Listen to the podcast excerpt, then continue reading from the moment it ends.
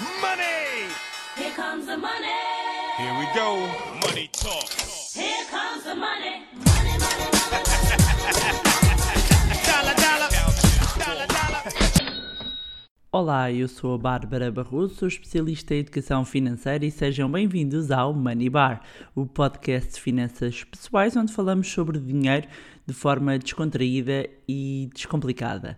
E para quem só está a chegar agora ou começou só a ouvir uh, a partir deste episódio, vou pedir ou sugerir que subscrevam então o podcast na plataforma onde estão a ouvir e hum, para depois uh, deixarem também o vosso feedback, enviarem sugestões, quer através do, do Instagram do MoneyLab, MoneyLabPT, ou do meu próprio Instagram, uh, Bárbara underscore underscore Barroso, ou até mesmo através da, do e-mail do MoneyLab ou das dicas da barra, podem encontrar na página www.moneylab.pt ou www.asdicasdabar.pt. Então, o que é que eu vos trago hoje? Trago-vos hoje como tema dois pilares fundamentais das boas práticas das finanças pessoais e que acabam por ser dois pilares que se reforçam, digamos que num único tema. Podia, no fundo, podia ser um, apenas um pilar, uh, mas uh, eu gosto de dividir aqui em dois para, para se perceber melhor a importância de cada um uh, destes lados, um, ok? Então, o primeiro, uh, primeiro pilar, assim que é, um, e que é fundamental quando falamos de finanças pessoais, é a noção de pagarem-se em primeiro lugar. Pague-se a si em primeiro lugar.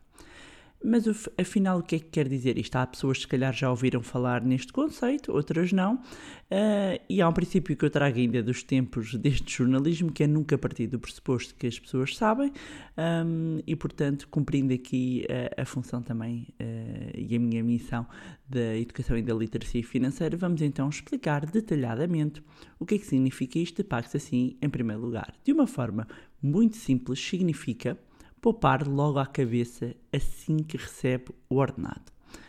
Ou seja, assim que receber o ordenado, salário ou qualquer rendimento, ponha dinheiro de lado, comece uma poupança de forma imediata. E quem começar a fazer isto vai eh, conseguir alterar certamente a forma como se relaciona com, com o seu dinheiro. Porquê? Porque se nós esperamos pelo final do mês para ver se sobra dinheiro e pôr esse dinheiro de parte, uh, o que eu vos posso dizer é que, aliás, vocês próprios podem chegar a essa conclusão de que não acontece. Não acontece, há sempre um imprevisto. É, é impressionante, não é? Como todos os meses acontece um imprevisto qualquer e portanto até tínhamos planeado já consegui pagar as contas todas e agora o que sobra vou poupar uh, mas chegamos uh, ao final do mês e às vezes antes mesmo do final do, do mês e já não temos dinheiro e não conseguimos uh, fazer poupança. Portanto quando nós poupamos à cabeça ou seja mal recebemos o ordenado e a primeira coisa que fazemos antes mesmo de pagar qualquer tipo de despesa, colocar dinheiro de parte, nós estamos a pagar em primeiro lugar. E se formos analisar bem, uh, vamos perceber que esta não é uma prática assim tão estranha. Afinal, é exatamente isso que o Estado faz. Uh, e aqui falando, uh, sobretudo trabalhadores por conta de outra, e não só, aliás, uh, e como eu costumo dizer, o, o Estado é o nosso primeiro sócio, não é? Um, te, temos sempre que, que reservar aqui uma parte para o nosso sócio, que é o Estado. E quando nós recebemos o salário, quando se recebe o ordenado, ele já vem líquido de impostos, ou seja, o Estado já se pagou ele mesmo, à cabeça.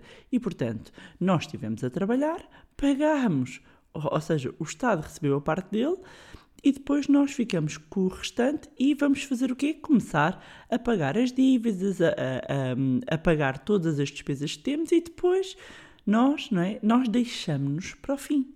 Portanto, eu vou ficar lá para o final e a parte de, da poupança ceder um, logo se vê. A verdade é que um, ao pagar-se assim em primeiro lugar, está a alterar aqui um, a mecânica, digamos, a metodologia a, a qual nos ensinaram, que é primeiro pagamos todos os outros e depois, se sobrar, hum, logo, logo vemos quanto, quanto é que conseguimos poupar. Mas uma das questões hum, que me fazem é, ok, hum, vou começar então a retirar uma parte. A questão é quanto é que eu devo poupar? Claro que o ideal será uh, poupar o máximo possível. Uh, no entanto, se é, se é, uma realidade, vamos imaginar, olha, poupar metade do salário. Se esta é uma realidade que é longe para si, o importante aqui é retirar uma quantia, mesmo que à partida pareça insignificante. Agora, o que, digamos, a recomendação uh, das boas práticas das finanças pessoais uh, costuma ser é que um, haja um, um, esforço, ou digamos, haver aqui uma referência, um benchmark, digamos aqui, para se conseguir pelo menos poupar 10% do rendimento, ou seja, 10% digamos das receitas do que recebemos do, do salário, do salário e outros e atenção, quando pensamos, pensamos aqui em, em, em, receita, as receitas que nós temos, portanto, se, se for só o salário, só o salário, só haver outras formas de rendimento a partir desse rendimento, ou uma prestação de serviço de 10%, seja uh, colocado uh, de parte. Claro que se numa fase inicial só conseguisse 5%, também é bom, é um, um começo, ok? Eu só estou aqui a responder, muitas vezes perguntam-me, mas quanto? E eu, eu gostava de trazer este ponto aqui, é porque é que se fala tantas vezes dos 10%. Porquê 10%?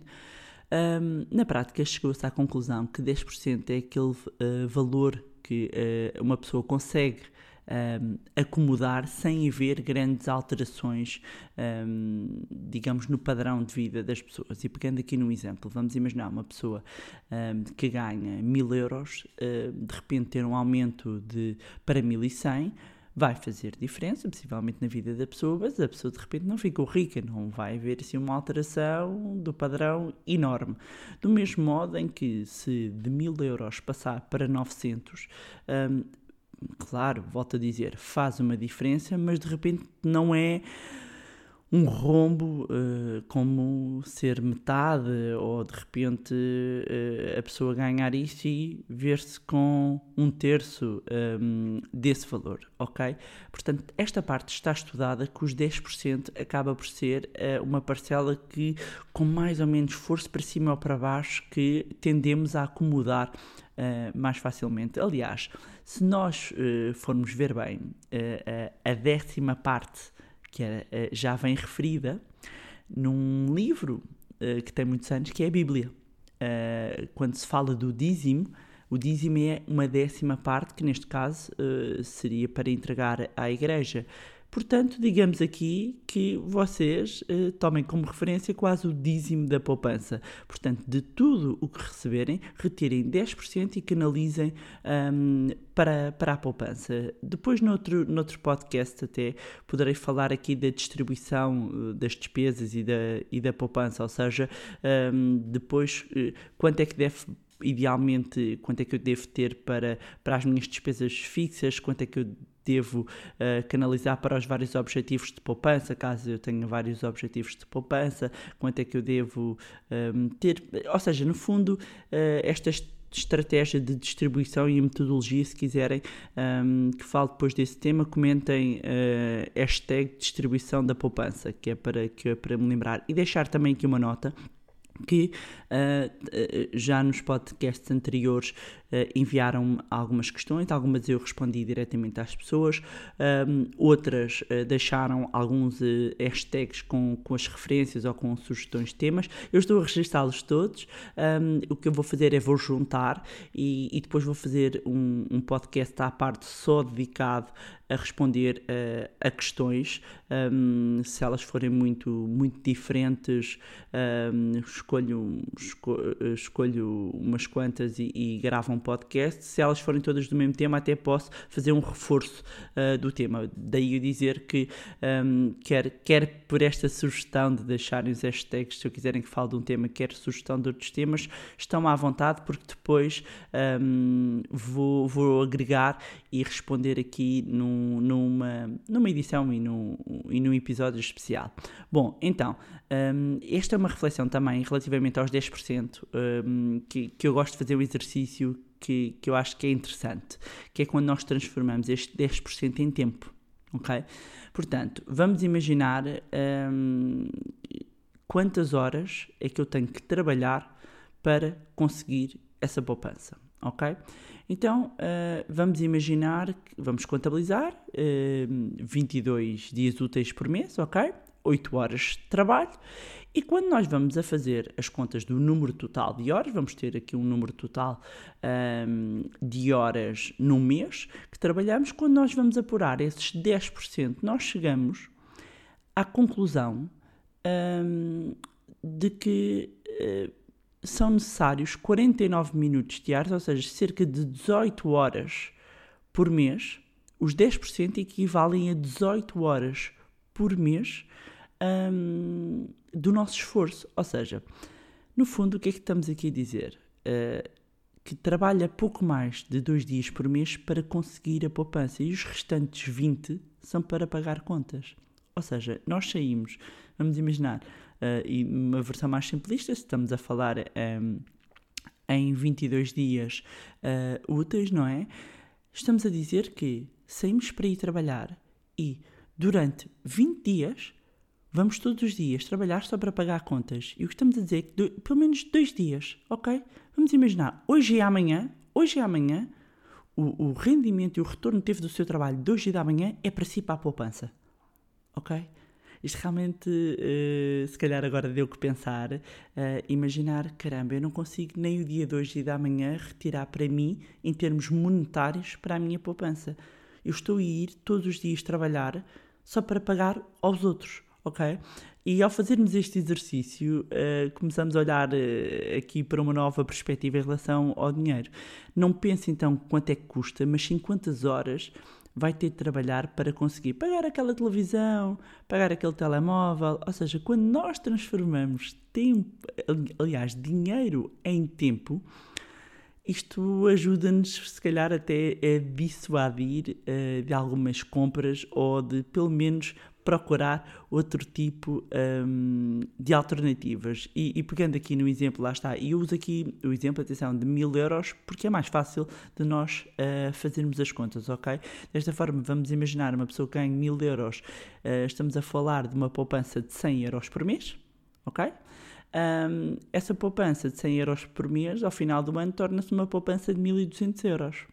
Ora, tal como já foi referido num podcast anterior, é? se mantiver este nível de poupança e com juros compostos, pode conseguir chegar ao final de 35 anos com 204 mil euros, com mais de 204 mil euros. Enquanto se só acumular, ou seja, se só tiver eh, a juntar dinheiro, mas não investir, eh, teria 42. É a diferença entre 42 mil euros e 204 mil euros. Mas para perceberem melhor, então, quem ainda não ouviu o que são os juros compostos, recomendo ouvir o podcast aqui do Money Bar, eh, o, o segundo episódio do podcast, onde explico este maravilhoso poder do efeito da capitalização.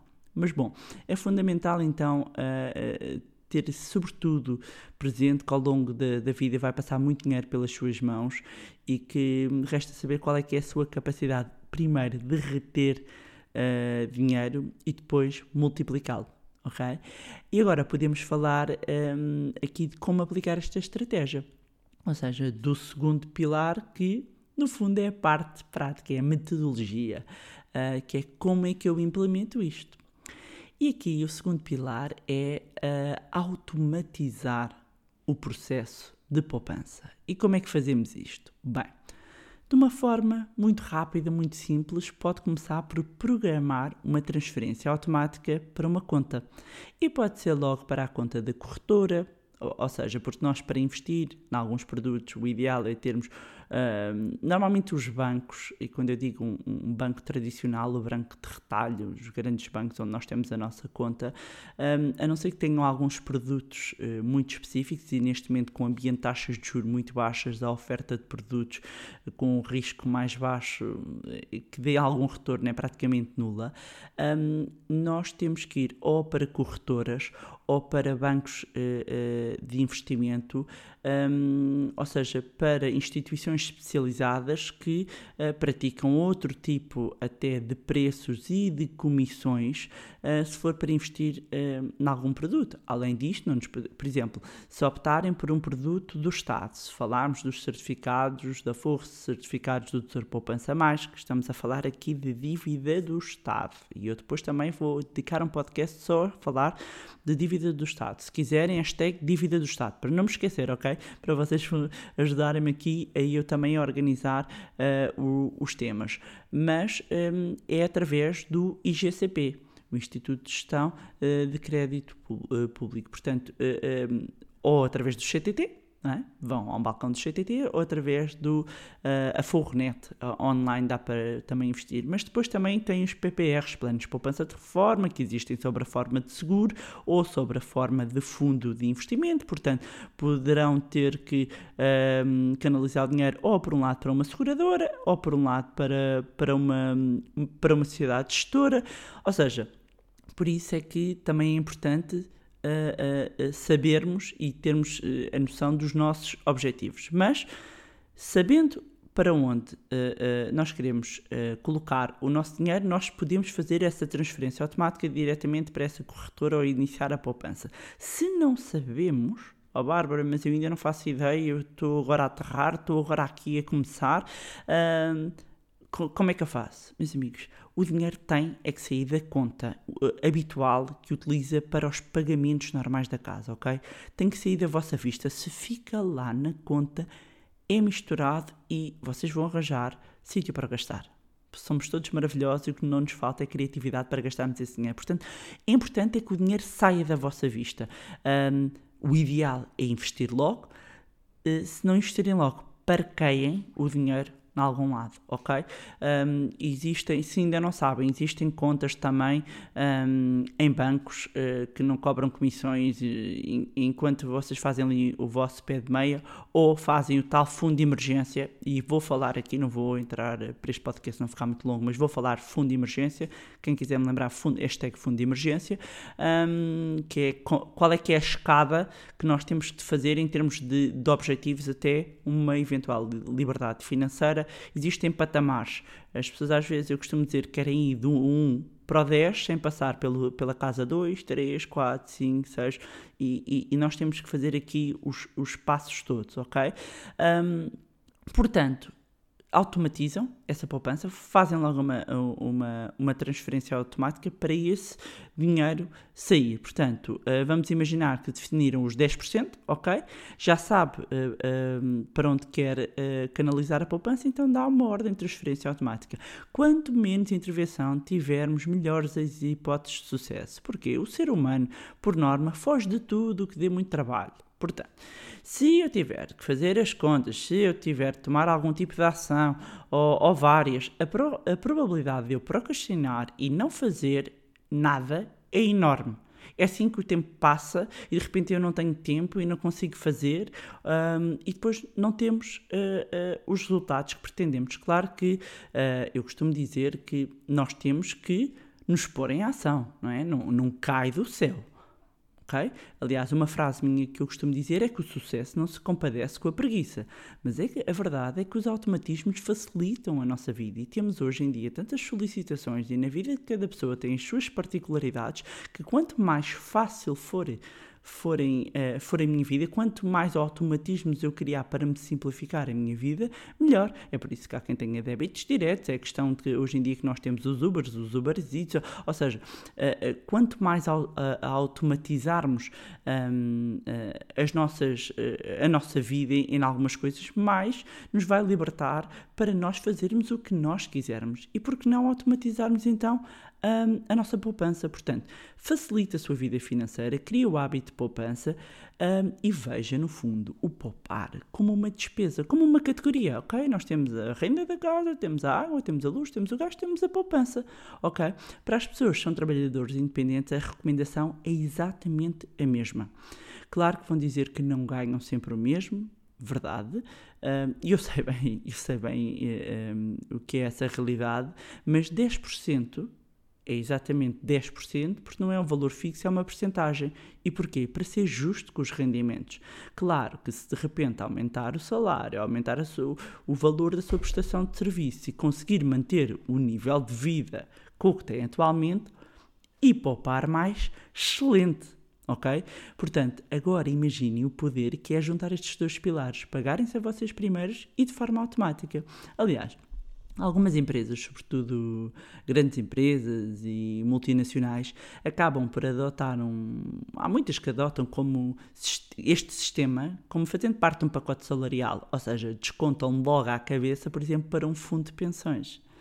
Um, e isso é, é, muito bom para quem, para quem tem essa possibilidade. Eu, porque, aliás, eu, eu, no outro dia até uh, vinha no carro uh, e, e vinha a discutir estas questões com, com o meu marido, nós falamos uh, muitas coisas e falamos de dinheiro, dinheiro para nós não é tabu, portanto vínhamos a falar da questão de, da retenção na fonte, não é? Quando, lá está, quando nós recebemos o dinheiro ele já, vem, ele já vem líquido dos impostos e estávamos a, a, a, a comentar e a pensar assim, bem, já, já viste se, se não foi feita a retenção na fonte de forma automática e se fosse entregue essa responsabilidade às pessoas, como é que seria?